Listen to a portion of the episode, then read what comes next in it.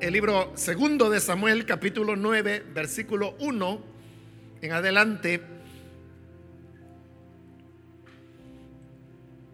El rey David averiguó si había alguien de la familia de Saúl a quien pudiera beneficiar en memoria de Jonatán. Y como la familia de Saúl había tenido un administrador que se llamaba Siba, mandaron a llamarlo. Cuando Siba se presentó ante David, éste le preguntó, ¿tú eres Siba? A las órdenes de su majestad, respondió. No queda nadie de la familia de Saúl a quien yo pueda beneficiar en el nombre de Dios, volvió a preguntar el rey. Sí, su majestad.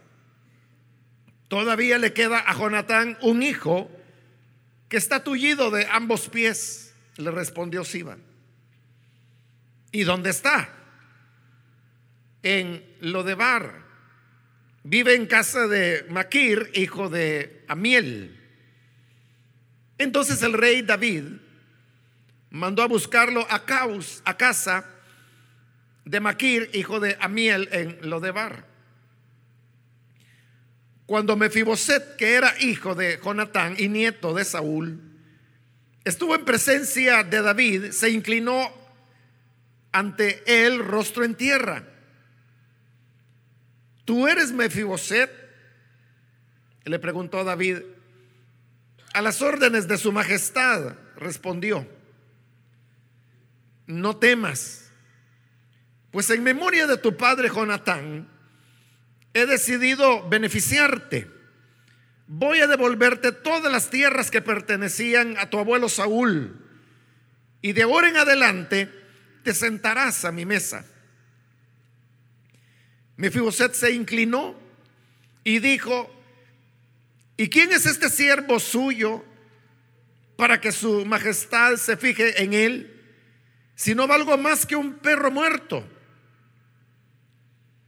Pero David llamó a Siba, el administrador de Saúl, y le dijo, todo lo que pertenecía a tu amo Saúl y a su familia se lo entrego a su nieto Mefiboset. Te ordeno que cultives para él la tierra y guardes la cosecha para el sustento de su casa. Que te ayuden tus 15 hijos y tus 20 criados. En cuanto al nieto de tu amo, siempre comerá en mi mesa. Yo estoy para servir a su majestad. Haré todo lo que su majestad me mande, respondió Siba.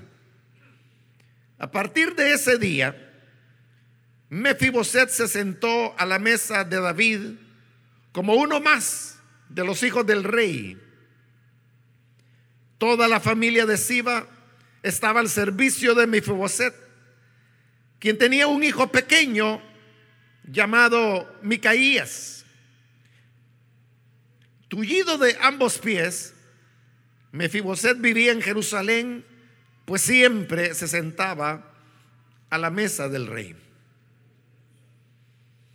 Amén. Solo eso, hermanos, vamos a leer. Pueden tomar sus asientos, por favor. Hermanos, antes de entrar propiamente a lo que es este capítulo 9 que acabamos de leer, quiero que le echemos un vistazo al capítulo 8, que en la secuencia que llevamos usted habrá notado pues que no lo hemos leído, porque en realidad es un capítulo que lo que hace es resumir conquistas militares que David tuvo y que son pequeños relatos de diversas batallas que no tienen una mayor enseñanza teológica que extraer de ahí. Y sin embargo hay algunas observaciones, hermanos, que quiero hacerles ver antes que entremos a la historia de Mefiboset. Una vez más tenemos que ubicarnos en qué es lo que está ocurriendo. Eh, David ha logrado esa evolución de, de pasar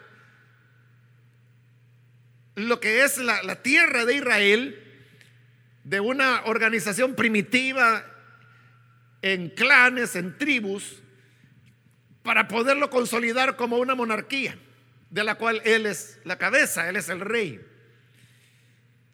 Y hemos mencionado que los elementos claves que David observó en otros reinos y que hoy él está aplicando con mucha sabiduría dentro de Israel, entre otras cosas está permitiendo la centralización de la economía, lo cual hace que tanto el ingreso como la distribución pueda ser más efectiva.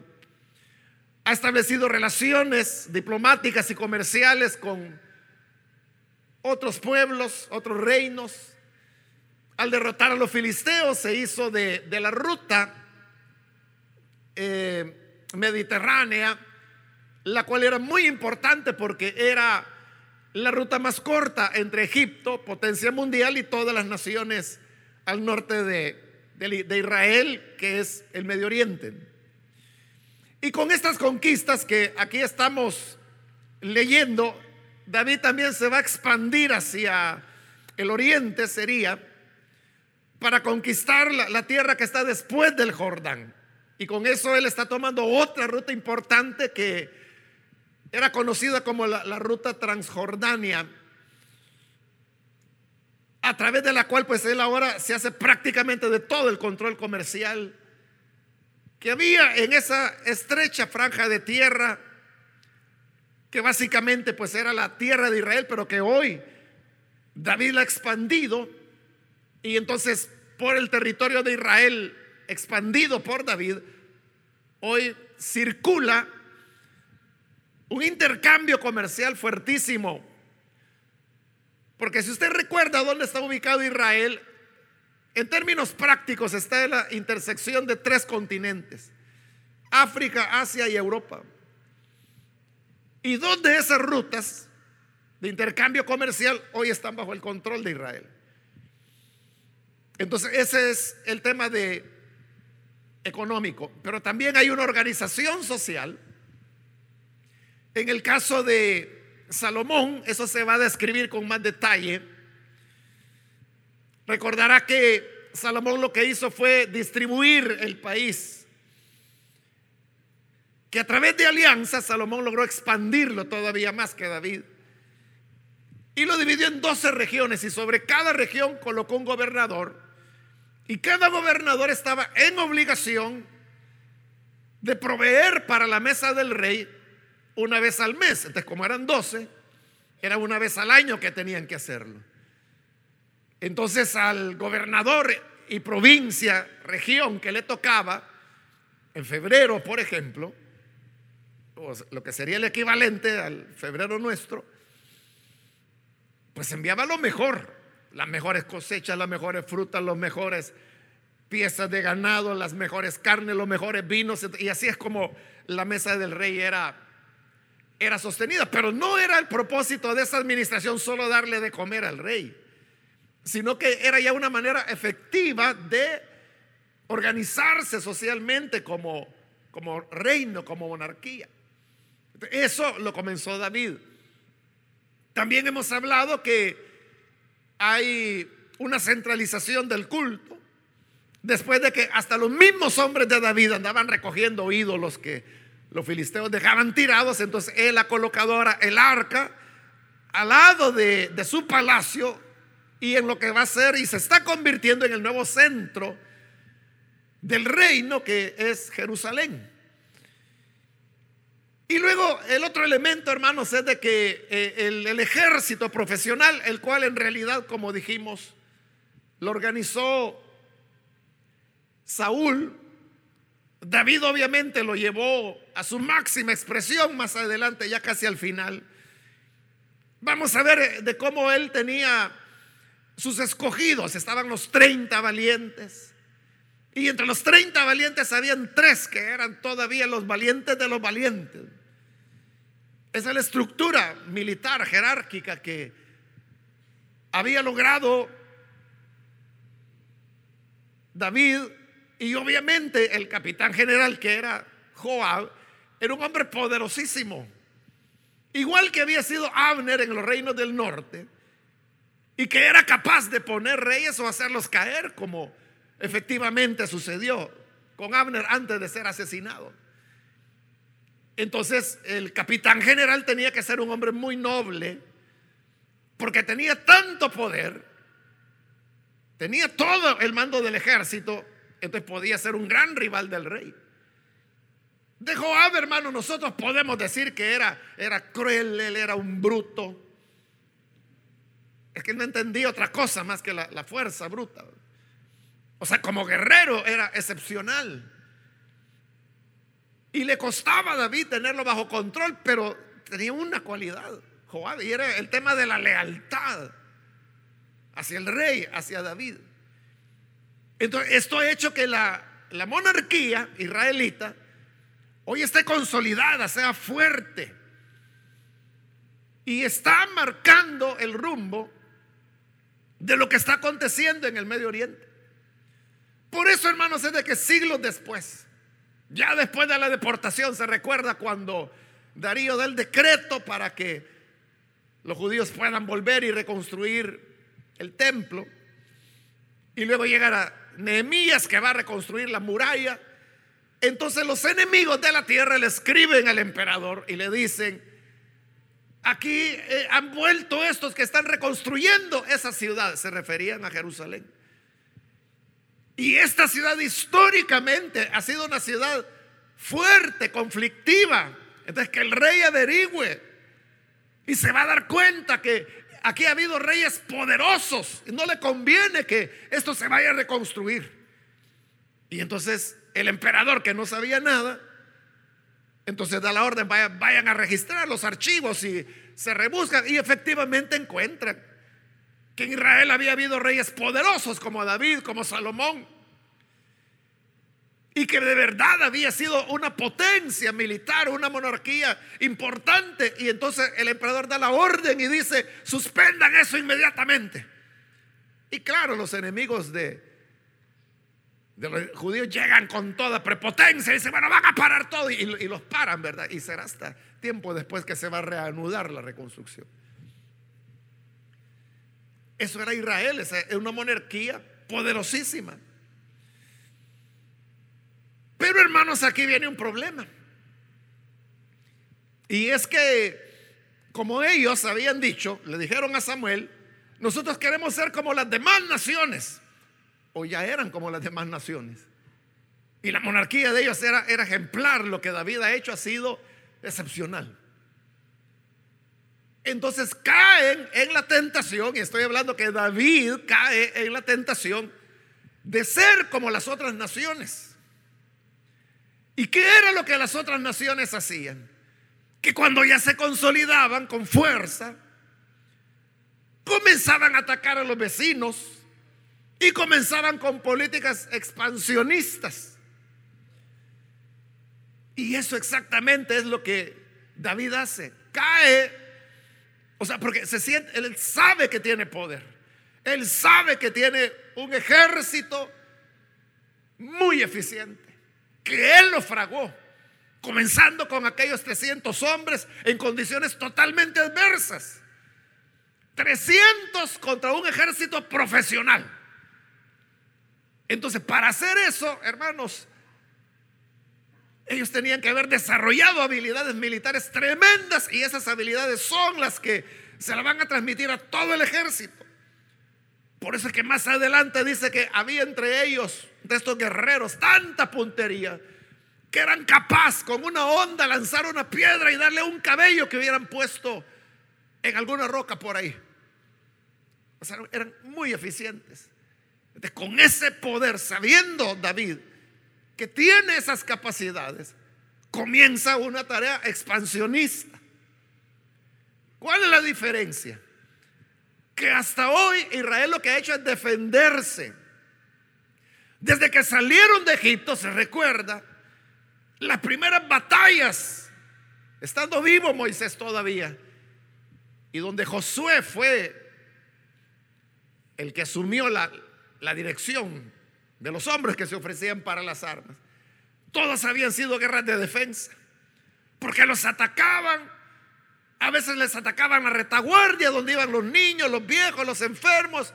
Y entonces tenían que salir a defenderse. Todas eran guerras de defensa. Aún jueces son guerras de defensa. Todas las de Saúl fueron guerras de defensa. Todas las que David ha hecho hasta este capítulo 8 han sido de defensa. Pero aquí en este capítulo 8, ahí se da el cambio. Hoy es David quien comienza a atacar. Hoy es él el que comienza a expandirse hacia otras naciones. Y note que en el pacto, que lo estuvimos viendo anoche, el Señor le dijo, tú vas a reinar sobre mi pueblo para siempre. Pero eso es lo que Dios le dijo. Sobre mi pueblo, está hablando del territorio de Israel. Pero hoy David está tomando otras naciones, está expandiendo. Eso es algo de lo que Dios no le ha hablado y tampoco se lo está garantizando. Pero es David el que está cayendo en esa tentación. Pero no solamente él está adoptando una actitud expansionista, sino que lo hace de una manera cruel. Mire en el capítulo 8. Como le dije, démosle una ojeada. El versículo 1 es como un preámbulo y dice, pasados algún tiempo, David derrotó a los filisteos, que ya lo vimos, ¿verdad? Y los subyugó. Están sometidos los filisteos, quitándoles el control de Metegamá, que es la ruta mediterránea. Pero ve ahora el versículo 2. También derrotó a los moabitas, a quienes obligó a tenderse en el suelo y midió con un cordel. A los que cabían a lo largo de dos medidas los condenó a muerte, pero dejó con vida a los que quedaban dentro de la medida siguiente. Fue así como los moabitas pasaron a ser vasallos tributarios de David. Entonces, eso que David está haciendo ahí con los moabitas Hermanos, prácticamente es un genocidio. Ahí está la descripción, dice que a todos los, derrotó y los hizo acostar en el piso. Y luego con un cordel comenzó a medirlos. O sea, un cordel, imagínense que tenía dos, cinco metros, no sé, no dice la Biblia. Entonces, por cada dos cordeles, mátenlo. otro cordelazo más, los que quedan bajo estos cinco metros, estos se van a salvar. Y luego otros Dos cordelas, mátenlo. Es decir, lo que él está matando es a dos tercios de la población moabita. Entonces, eso, eso es un etnocidio. Eso, hermanos, es. O sea, hoy, hoy en día, eso, hermanos, sería juzgado como un delito en contra de la humanidad. O sea, David no tendría em, escapatoria, él tendría que, que, ser juzgado por un tribunal internacional porque está cometiendo una inhumanidad espantosa. ¿Y sabe qué es lo peor? Dice que son los moabitas. Y se recuerda cuando David comenzaba a huir, que para tener a salvo a su familia, su padre, su madre, vinieron a David, pero David no los podía andar entre las montañas, en los bosques, en los desiertos, donde iba a andar huyendo. Entonces lo que hace David es que busca un refugio, un asilo para sus padres durante ese tiempo y se recuerda dónde lo llevó a los moabitas. Y llegó David y le dijo al rey de Moab, mira, te voy a dejar aquí a mi padre, a mi madre, cuídalos. Dales asilo y, yo voy a esperar a ver qué es lo que Dios tiene que ver conmigo. Y el rey de Moab le dijo, sí, claro, déjalos acá. Y todos esos años que David anduvo huyendo, estuvieron protegidos por Moab. A esos moabitas es a los que está exterminando ahora David. ¿Y todo por qué? Por quedarse con sus tierras. Y a los que les perdonan la vida, no es por misericordia, era para tener esclavos. Es lo que dice el final del versículo 2. Los moabitas pasaron a ser vasallos tributarios de David. Pero además de eso, hermanos, como hoy la meta de David es la expansión, comienza a actuar con una, es astucia, ¿verdad? Pero es una astucia maligna. no sé cómo describírsela, pero cosas que David nunca había hecho. Mire lo que dice el versículo 3. Además, David derrotó a Adad Eser, hijo del rey Rehob de Sobá, es decir, eran arameos. Cuando Adad Eser trató de restablecer su dominio sobre la región del río Éufrates, entonces estaba Israel y al norte de Israel, ahí estaban los arameos, que es de los que está hablando ahí, de este rey Adad Eser. Y más al norte de los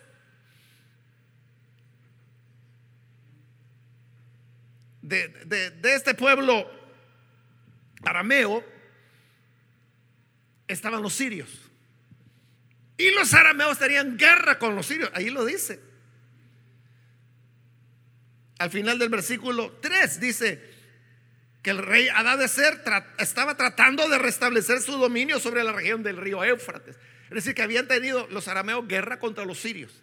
Y los sirios les habían arrebatado territorio al norte del Éufrates, que hoy es Irak, ¿verdad?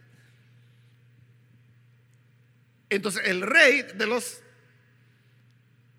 Ser está tratando de recuperar su territorio. Es decir, él tiene guerra allá en el norte. Es decir, él ha abierto un frente militar.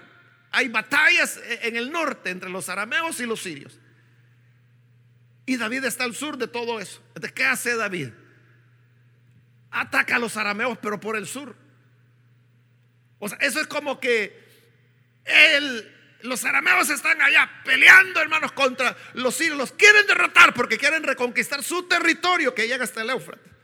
Y por atrás, aprovechando que ellos están aquí luchando, David viene y los ataca. Es decir, eso es traición. Les está metiendo una puñalada por la espalda. Se está aprovechando de la debilidad que tienen. Y lo hace David y, el resultado es, obviamente, es una, una victoria contundente, pero porque a los pobres arameos se les hace batalla de los dos lados. Y dice el 4, David les capturó mil carros, siete mil jinetes, veinte mil, veinte mil soldados de infantería. También desjarretó los caballos de tiro, aunque dejó los caballos suficientes para 100 carros. Israel no estaba acostumbrado a pelear con carros de guerra. De por eso que los desprecian, o sea, los destruyen, solo deja 100. Algo así como para que entrenen ahí los soldados, que aprendan cómo es eso. Pero no lo valoraban. Es una pérdida terrible la que los arameos tuvieron y obviamente los derrota. Pobres arameos, porque de los dos lados terminaron de, de cocinarlos.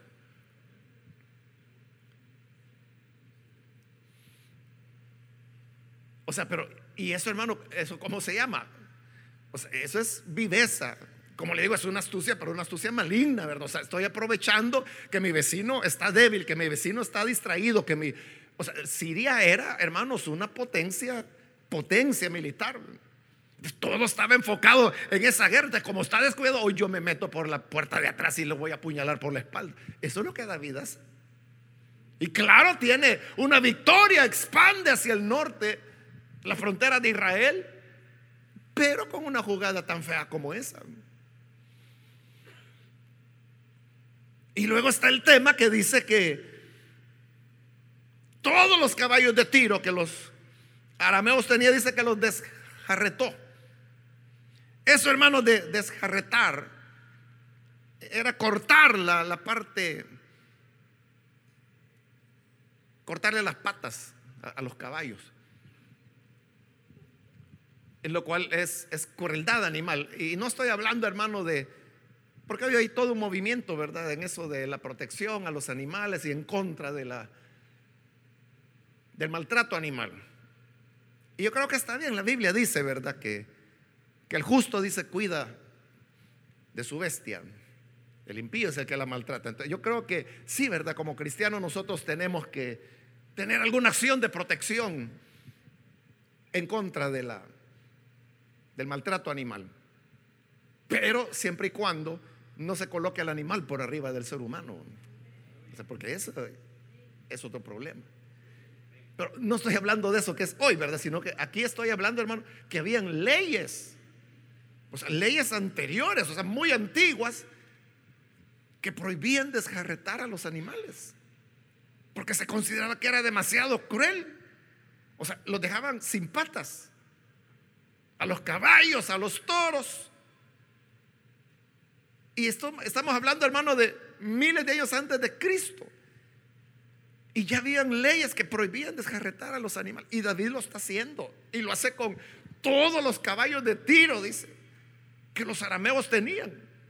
Entonces, no tenía compasión de los seres humanos, tampoco de los animales. Entonces, ¿en qué se ha convertido David? Y así, hermanos, podríamos ir avanzando en el capítulo 8 y ver todo lo que está ocurriendo. Entonces, Vuelvo a la pregunta, ¿verdad? ¿Qué es lo que está pasando con David? Hermanos, en términos de narración, eh, estos libros de Samuel y con relación a la historia de David, es como que si se va subiendo como una colina, ¿verdad? Se va subiendo, ascendiendo, ascendiendo hasta que se llega a la cúspide. Y luego hay una meseta y luego comienza el descenso. Ese es el relato de David, ¿verdad? Entonces, lo que hemos visto en retiros pasados ha sido ese ascenso. Ahora estamos en la meseta. O sea, cuando David llega a ser rey, comienza a fortalecer la monarquía. Pero aquí están los primeros indicios ya, que van a comenzar a mostrar la caída, el descenso. No se le llama caída en términos de narrativa bíblica, sino que se le llama la sucesión, se le llama porque eh, David va declinando su vida, va envejeciendo, entonces viene el sucesor, que es Salomón pero es, un declive. Entonces aquí lo tenemos. ¿Y, ¿Y cómo es que comenzó ese declive? Cuando David se siente fuerte. Entonces se siente fuerte y comienza a hacer cosas que Dios no le ha dicho. Y él ha sido colocado, como vimos ayer, de detrás de las ovejas, yo te puse para que gobernaras a mi pueblo Israel, pero no para que ande destruyendo a otras naciones y quitándoles el territorio. Y haciendo exterminios. No, no, Dios no le ha pedido eso. A Josué sí se lo pidió cuando tomaron la tierra, pero hoy no. Es simplemente proteger lo que Dios ya los había dado. Es otro tiempo, otro momento. ¿Qué movió a David a esto? Es el poder, hermano. Es el sentirse fuerte. Es el sentirse confiado. Por eso es que dicen que el poder corrompe. Y puede ser un hombre conforme al corazón de Dios, como lo era David. Pero cuando tiene toda la fuerza, cuando la gente se dirige a él, así como lo hemos leído en ese capítulo 9, que todos le decían, sí, su majestad, a sus órdenes, majestad, sí, señor, lo que usted diga, sí, mi rey. Entonces, la gente comienza a creérselo. Y cuando comienza a creérselo, entonces comienza a desarrollar un sentido como de omnipotencia. Entonces yo lo puedo todo, yo puedo hacer lo que yo quiera. Y comienza, hermanos, a actuar como las demás naciones. Y como las demás naciones eran expansionistas, también ellos. Ellos habían sido víctimas por siglos del expansionismo de otros pueblos, de otras monarquías. Hoy están haciendo lo mismo que le hicieron a ellos. Y entonces, ¿en qué se ganó? ¿En qué son mejores? Entonces, es igual a aquellos, a aquellos que combatieron. Por eso, hermanos, nosotros debemos recordar la escritura que dice lo dice en un sentido, pero podemos aplicar nosotros a todo. Dice, si se multiplican las riquezas, tu corazón aparta de ahí. O sea, no podemos permitir que cierto éxito o que cierto reconocimiento, cuando ya todas las personas comienzan a llamarle pastor, que hoy está de moda eso desde hace años, ¿verdad? Que pastor aquí, que pastor allá, ya, no le dicen a uno el nombre. Antes era hermano Carlos, hermano Julio, hermano. Nos tratamos entre hermanos, pero no, hoy es pastor aquí, pastor allá. Y entonces eso como que lo hace sentir a uno. O sea, usted sabe que muchos de nuestros supervisores, supervisoras, ya le llaman pastores, pastores. Y el supervisor no dice nada. Un día una joven platicaba conmigo por conflictos que, que tenía, es un adolescente, y entonces y, el problema principal me dice es que como soy hija de pastor, Entonces, eso es lo que me están achacando todo el tiempo. Y, yo le dije, ¿quién es tu papá, verdad? Porque yo no la ubicaba a ella. Y me dijo el nombre fulano. ¿Y él quién es? Le digo, mi papá. Pues sí, pero ¿a qué iglesia va? Aquí me dice, aquí se congrega. ¿De veras? Qué raro, yo nunca vi, ¿cómo es que se llama? Y me repitió el nombre. Era un supervisor. Entonces, todo el mundo le dice pastor. Y ella se ha tragado el cuento que es hija de pastor. Bueno, y, no solo eso, o sea, la, molesta, o sea, el síndrome del hijo de la hija de pastor lo está padeciendo, ¿verdad? sin que su papá sea pastor, es un supervisor. Pero claro, cuando alguien le dice pastor, ah, como que ella se siente. hincha el pecho y ya, pues como yo, yo soy pastor, que mire, que va a ser acá, va a ser allá, que haga para acá, que me va a hacer para acá, que hágase de este lado porque me hace sombra, quiero que no me quite los rayos del sol. Y, puede ser, hermanos, de que lo que uno ha logrado es una cosa sencilla, ¿verdad? Pero como la gente lo ve a uno como que si uno es el sol, ¿verdad? Como uno es eh, eh, el gran hombre. Y el problema es cuando uno comienza a tragarse esas cosas. En el caso de David no era que le estuvieran dando historias, hermano. Era un rey poderoso. O sea, él ha constituido una monarquía, pero envidiable, tremenda, fuerte. Cuanto más no iba a caer él eh, en una tentación. Entonces es una gran responsabilidad, hermanos, el podernos mantener dentro de los principios. Es que David tuvo que verse mantenido, o sea, yo estoy para cuidar las ovejas, el rebaño que el Señor me ha dado. O sea, él había sido pastor, él sabía que era eso. El pastor no es para ir a matar las ovejas del vecino. No, el pastor es para cuidar las ovejas de su familia, las que les han dado. Eso es lo que Dios quería.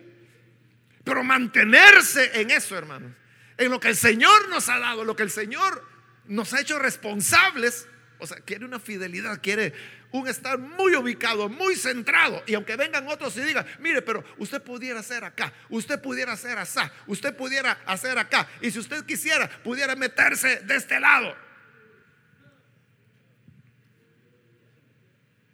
Cuando se dio, hermanos, el, el rompimiento de Elín El Salvador, de Elín de Guatemala, allá en el año 82, eh, hubo un, acuerdo que fue verbal. Y que era simplemente que Elín de Guatemala no iba a abrir filiales ni iglesias en El Salvador y El Salvador no iba a abrir iglesias ni filiales en Guatemala. Ese fue un acuerdo, un acuerdo verbal cuando nos expulsaron. Pero en poco tiempo ellos comenzaron a abrir iglesias con otros nombres que Iglesia de Cristo, que Maranata, que Ministerio Celín, que hoy es miel, ¿verdad? Sintetizado.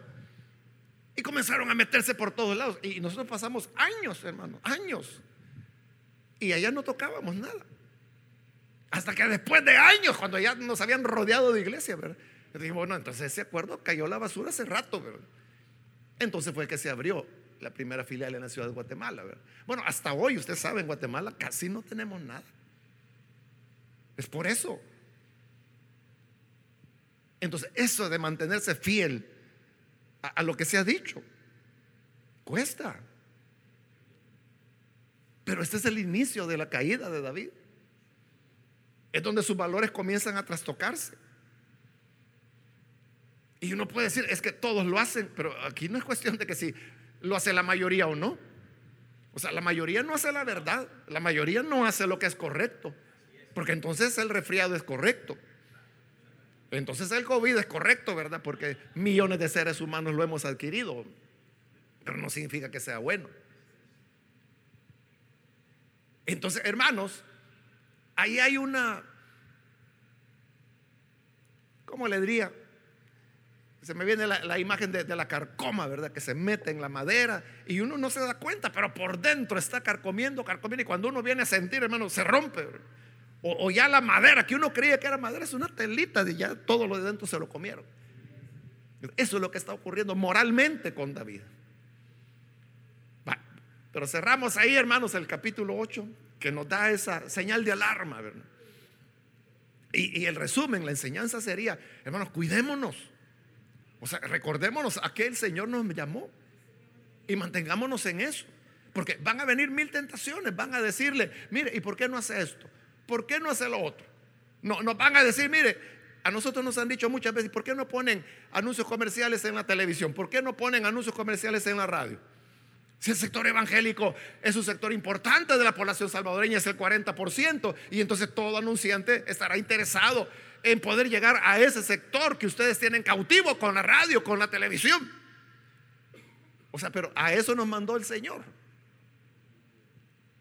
O nos mandó, hermanos, a tener herramientas que son de evangelización.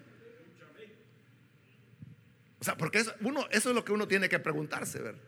O sea, ¿para qué queremos la? ¿Para qué tenemos la televisión? ¿Para qué queremos tener seis emisoras bañadas? O sea, ¿cuál es el propósito? ¿Hacer dinero? ¿Hacer ventas? O sea, si eso fuera, hermano, entonces cambiemos todo. Cambiemos toda la filosofía, ¿verdad? Y contratemos, ¿qué? Unos cinco vendedores y que vayan a ofrecer, hermano, los, como lo hacen las agencias publicitarias. a, buscar y los encontrarían. O sea, si ese es el objeto. Pero si el objeto es dar testimonio, fíjese, el objeto ni siquiera es traer gente a la iglesia. Ese no es el objeto. O sea, sí, a través de televisión, a través de radio se invita a venir a la iglesia, pero esa no es la apuesta principal. La apuesta principal es la presentación del Evangelio. Y si alguien quiere cambiarle el rumbo se le puede cambiar, pero platiquémoslo, ¿verdad? Y si no entendamos qué es lo que se está haciendo de verdad. Es que la gente no va a venir por un anuncio de radio, o sea, no queremos que venga por eso. Lo que queremos es porque están incorporados dentro del el sistema celular. Y es el sistema celular el que moviliza, el que trae. Entonces, la pregunta no es, bueno, ¿y qué hace la televisión para traer gente? Es que no es para traer, o sea, no es ese el enfoque eso hay que entenderlo. Más bien el enfoque es, ¿y tú qué estás haciendo para atraer a las personas? O sea, porque para eso es el sistema celular. O sea, se ha dicho claramente. Entonces, uno tiene que estar claro de a qué me llamó el Señor. Y no moverme de ahí, porque como le digo, van a venir tentaciones. Le van a decir, pero mira, aprovecha ahora, dale duro a los arameos, porque mira, ellos están, es que los arameos eran fuertes militarmente en la historia que sigue de la monarquía, los arameos le van a dar duro a cada rato a Israel. Es hasta que en Eliseo, ya imagínense bien adelante, cuando les da una asustada, hermano, que, que dejan de atacar por un rato, pero volverán todavía. O sea, los arameos eran poderosos, pero mira, David aprovecha que ellos están ocupados ahorita con los sirios, dale duro, y viene David y les da duro. Pero ¿qué logró con eso? que los sirios se fortalecieran. Hoy los sirios van a venir, los van a atacar a David. Y no solo eso, los sirios son los que van a acabar con todo el reino del norte en el futuro. Ellos son, así como el sur fue a la deportación por los caldeos, por los babilonios. El norte fue por los sirios. Entonces, uno puede tener ventajas hoy, porque fue una, picardía la que hizo David. O sea, aprovechó una circunstancia única y la ganó. Y fue una derrota terrible que le hizo los arameos. Y les quita la tierra. Pero a futuro, eso fortaleció a los sirios. Es que David les hizo el favor a los sirios de derrotarle a quien los estaba atacando. Fortalece a los sirios. Estos sirios van a acabar con ellos en el futuro. hoy uno puede decir, bueno, yo voy a aprovechar esto porque me conviene, es un momento único. Sí, pero no estás pensando cómo eso va a repercutir dentro de tres años, dentro de cinco, dentro de diez, dentro de veinte. Después viene la amargura. Mejor hubiera sido que David se mantuviera en aquello lo que Dios le llamó. Y por eso es bueno de que cada uno de nosotros, hermanos, nos mantengamos lo que Dios nos llamó. Ahí van a llegar vendedores y van a decir, pero mire, si ustedes ya tienen el sistema piramidal, yo le voy a dar los jabones, yo le voy a dar la pasta de dientes y que comiencen a vender todos los miembros de la célula y, entonces el líder se va a hacer rico, el supervisor se va a hacer más que rico y usted como pastor de zona va a ser millonario. Y, van construyendo, son tentaciones. Y usted puede decir, de veras, si está fácil, pero no es a eso lo que nos llamó el Señor. En una ocasión, hermano, un hombre llegó a hacerme esa oferta. Y yo le dije, no, no lo vamos a hacer. Y él bravo, pero bien enojado. Pero enojado, de veras. Claro, él era el que iba a ganar más, ¿verdad?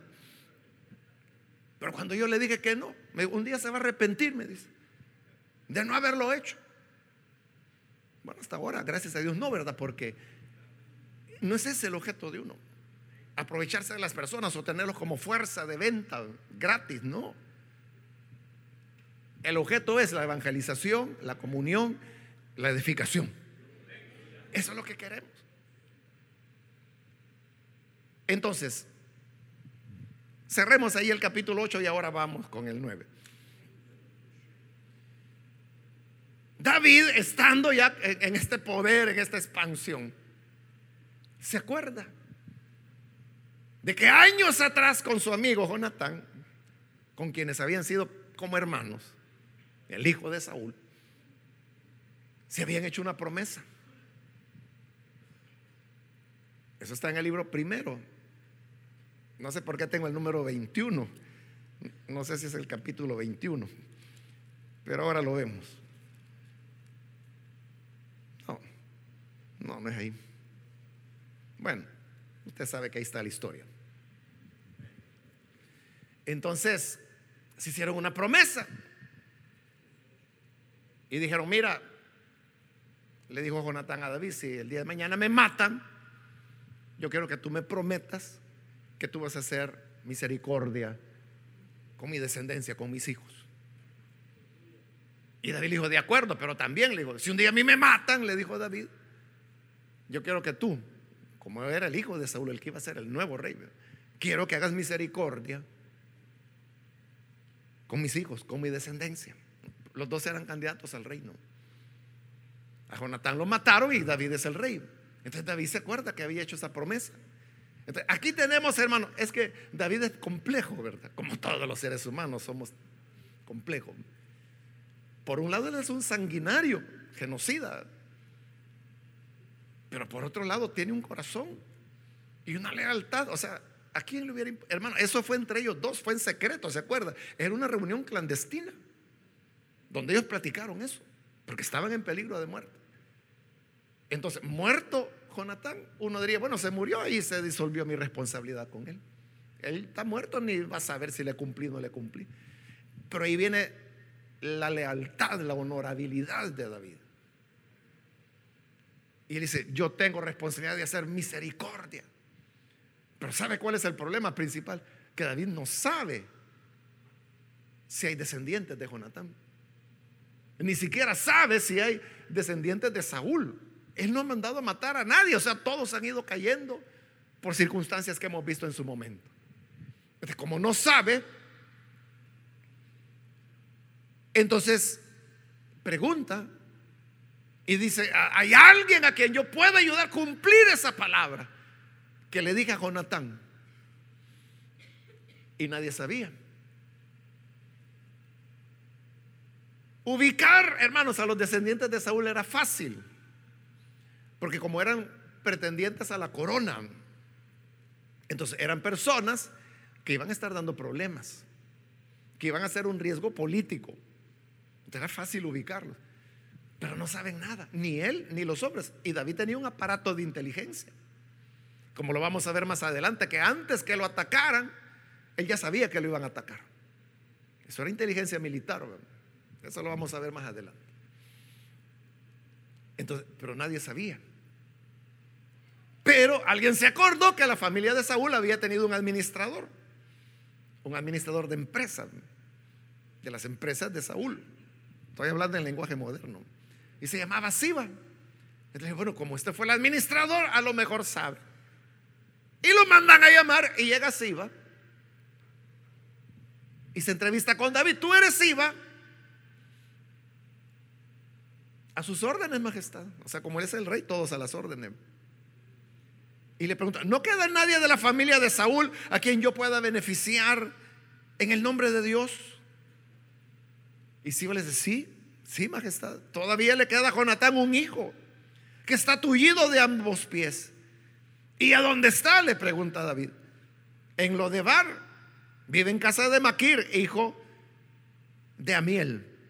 Entonces el rey David mandó a buscarlo a causa de Maquir, hijo de Amiel, en Lodebar. Pero note que en todo este diálogo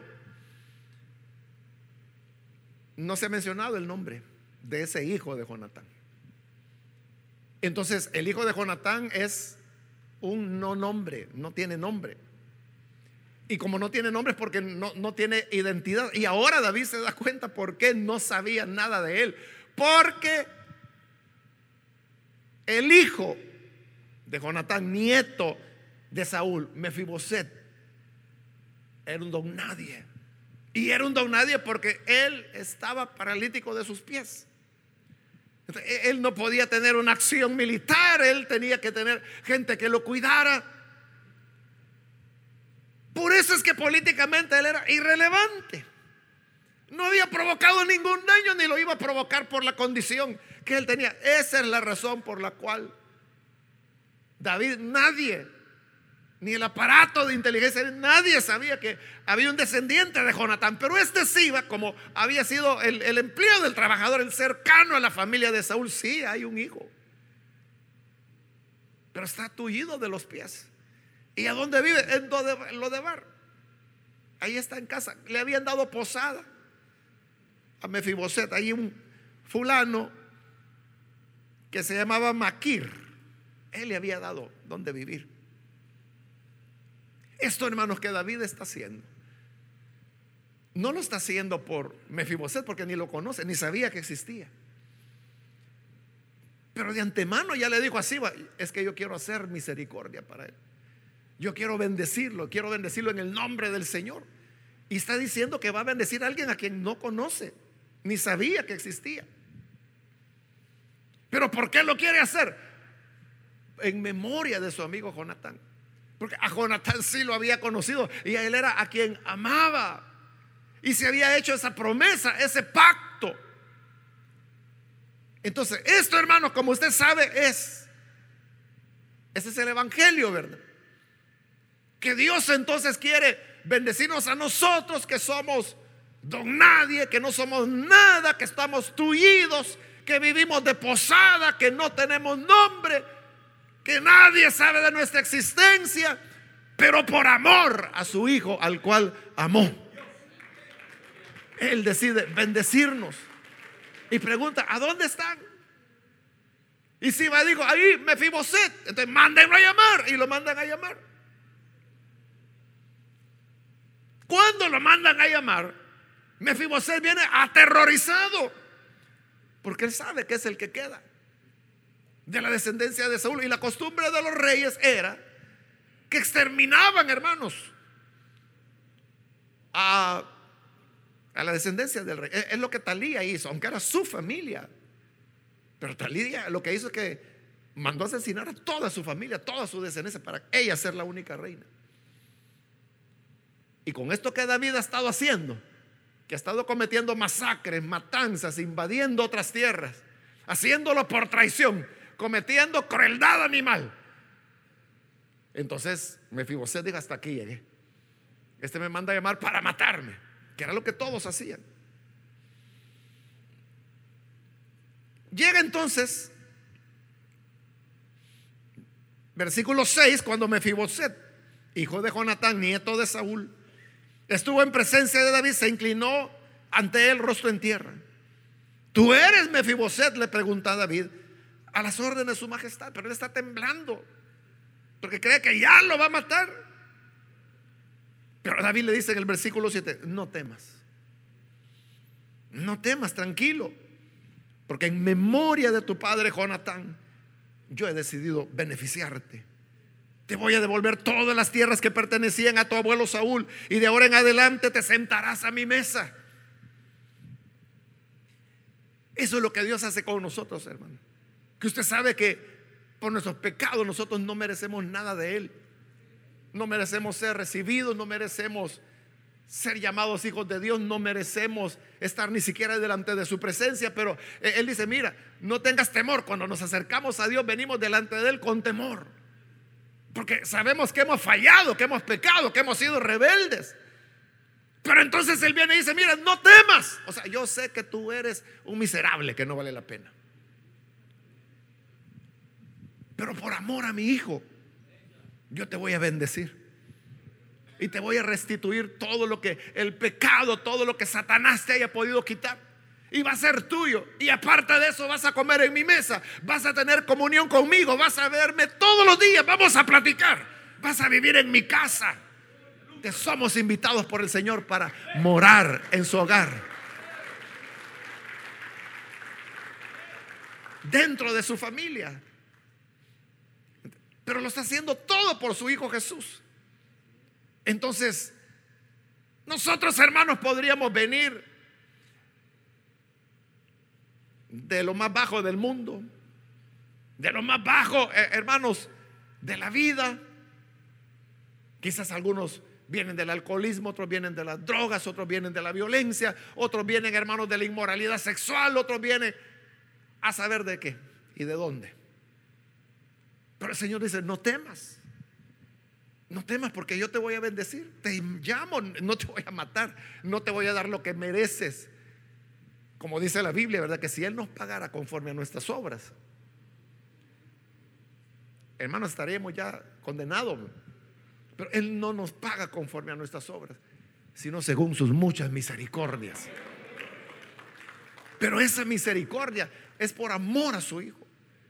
Entonces David lo dice, mire, si yo ni, yo ni te conozco, Mefiboset, y, para mí tú no eres nada. El mismo Mefiboset va a decir más adelante, o sea, yo soy igual que un perro muerto. ¿Y quién quiere un perro muerto? ¿Para qué sirve, hermanos, un perro muerto? A veces en las carreteras uno encuentra perros ahí atropellados. ¿Y, quién quiere ir a recoger ese perro muerto? Entonces Mefiboset dijo, eso soy yo. ¿Y cómo es que tú te fijas en mí? No, es que no es por ti. Es por amor a mi hijo. Es por él a quien yo le ofrecí que tendría simiente. Es lo que dice el profeta. Que él iba a padecer. Pero después de padecer dice, verá simiente, verá descendencia, verá hijos. Y esos son los que el Señor hoy está llamando por su bondad, por su misericordia. Entonces llega y le dice, no te voy a destruir, te he llamado para bendecirte. Y en el 8 es que Mefiboset es que yo no soy merecedor. ¿Quién es este siervo suyo para que su majestad se fije en él? Si no valgo más que un perro muerto. Y es la pregunta que nos hacemos, ¿verdad? O sea, ¿quién era yo? ¿O quién soy yo para que él se fije en mí? ¿Cuál es el valor que tengo? ¿Qué me hace diferente? De todas las demás personas. ¿Qué es, hermano, lo especial que nosotros tenemos que otros no tengan? O sea, ¿qué, lo hizo diferente? ¿Qué es lo que hizo que Dios lo escogiera a usted? Tal vez su familia es grande y de esa familia unos son creyentes, otros no, pero usted lo es. ¿Cuál es su diferencia con esas otras familiares, parientes suyos? ¿Cuál es la diferencia? ¿Tenemos algo especial? ¿Algún mérito? ¿Alguna razón por la cual Dios pudiera decir, no, este vale la pena? Esta persona, esta sí. O sea, hay algo de nuestra parte. Y es lo que me se pregunta, o sea, ¿por qué te fijas en mí? Si yo no valgo nada, yo soy como un perro muerto. Entonces es la pregunta, ¿verdad? Hay cantos que hablan de eso, ¿verdad? ¿Qué vistes en mí? ¿Qué vistes en mí? ¿Qué vio Dios en nosotros? ¿Qué vio Dios en su vida? De borracheras, en su vida de pecado, en su vida de maldad, en su vida de crueldad, en su vida de maltrato. ¿Qué vio Dios?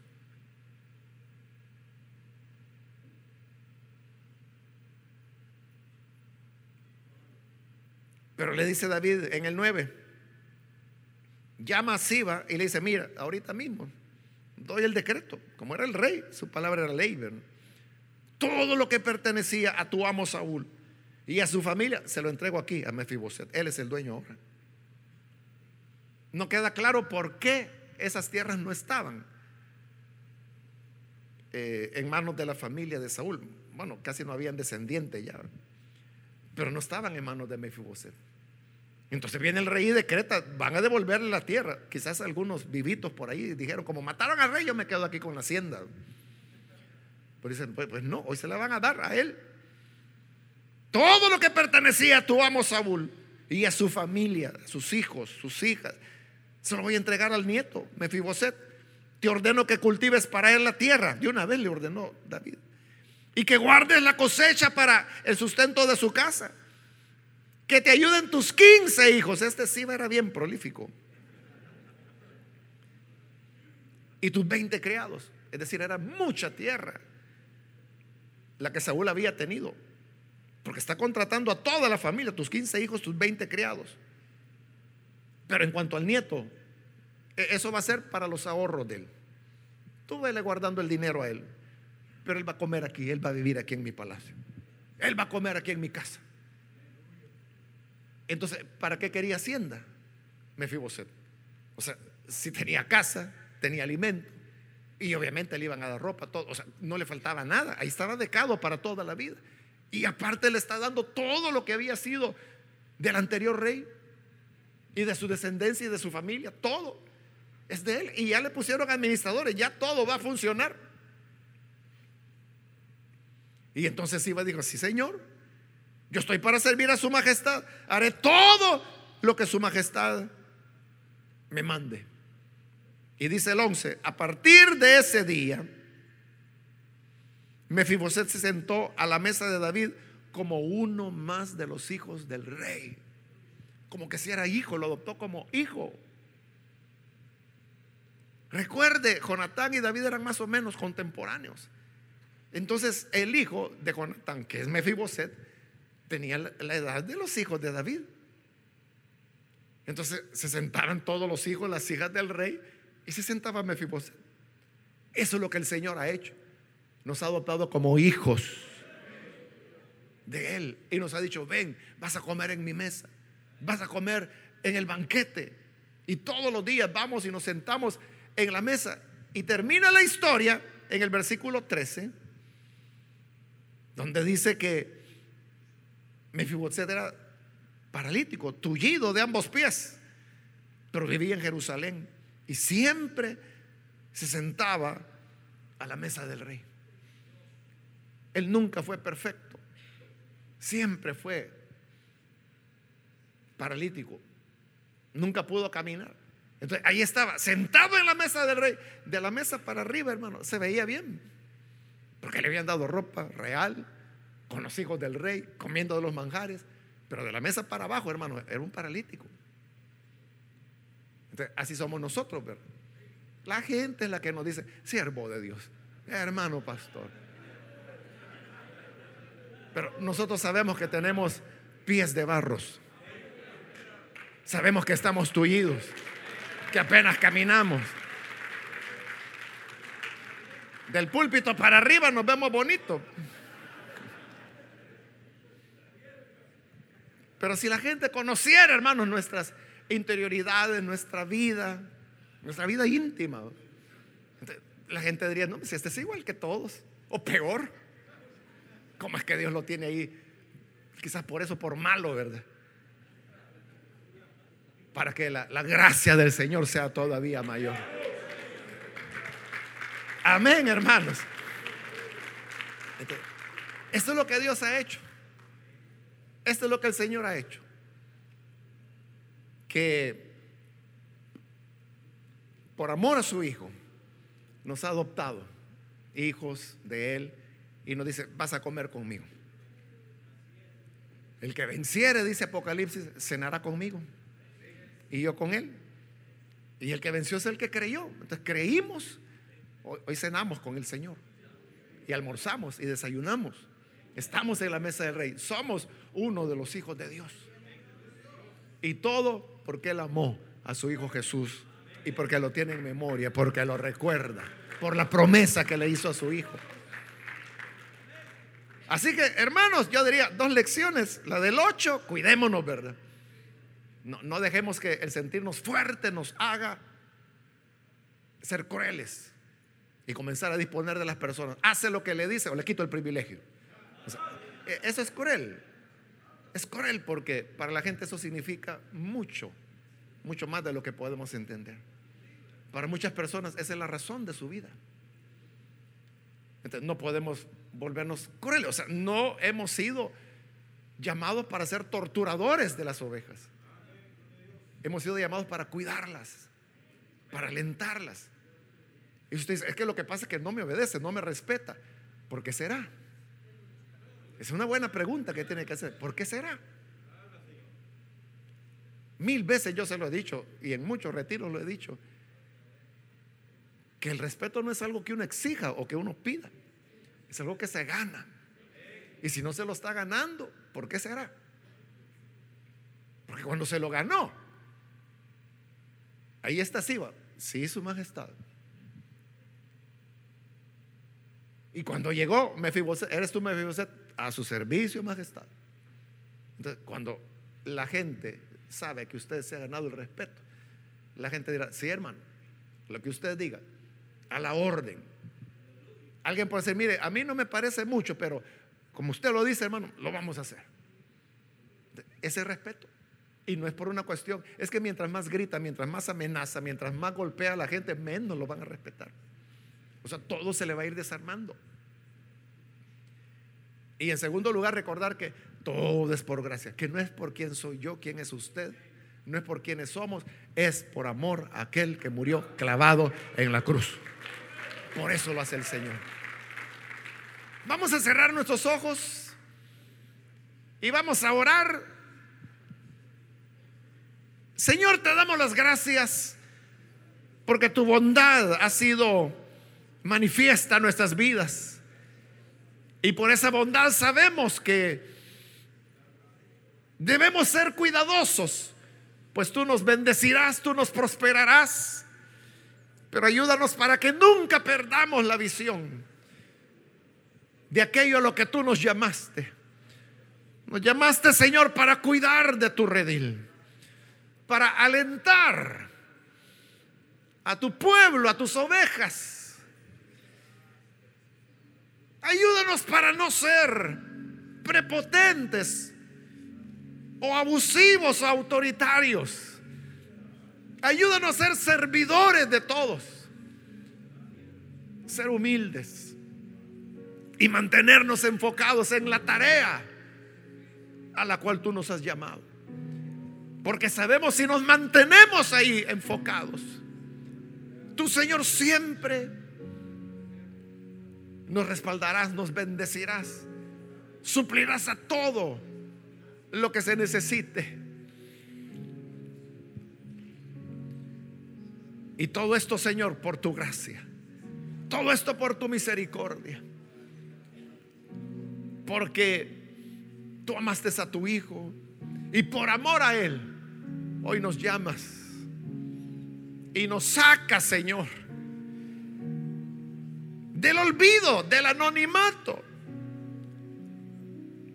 Nos sacaste, Señor, de ser perros muertos, no ser nada. Pero tú nos diste nombre. Mío eres tú.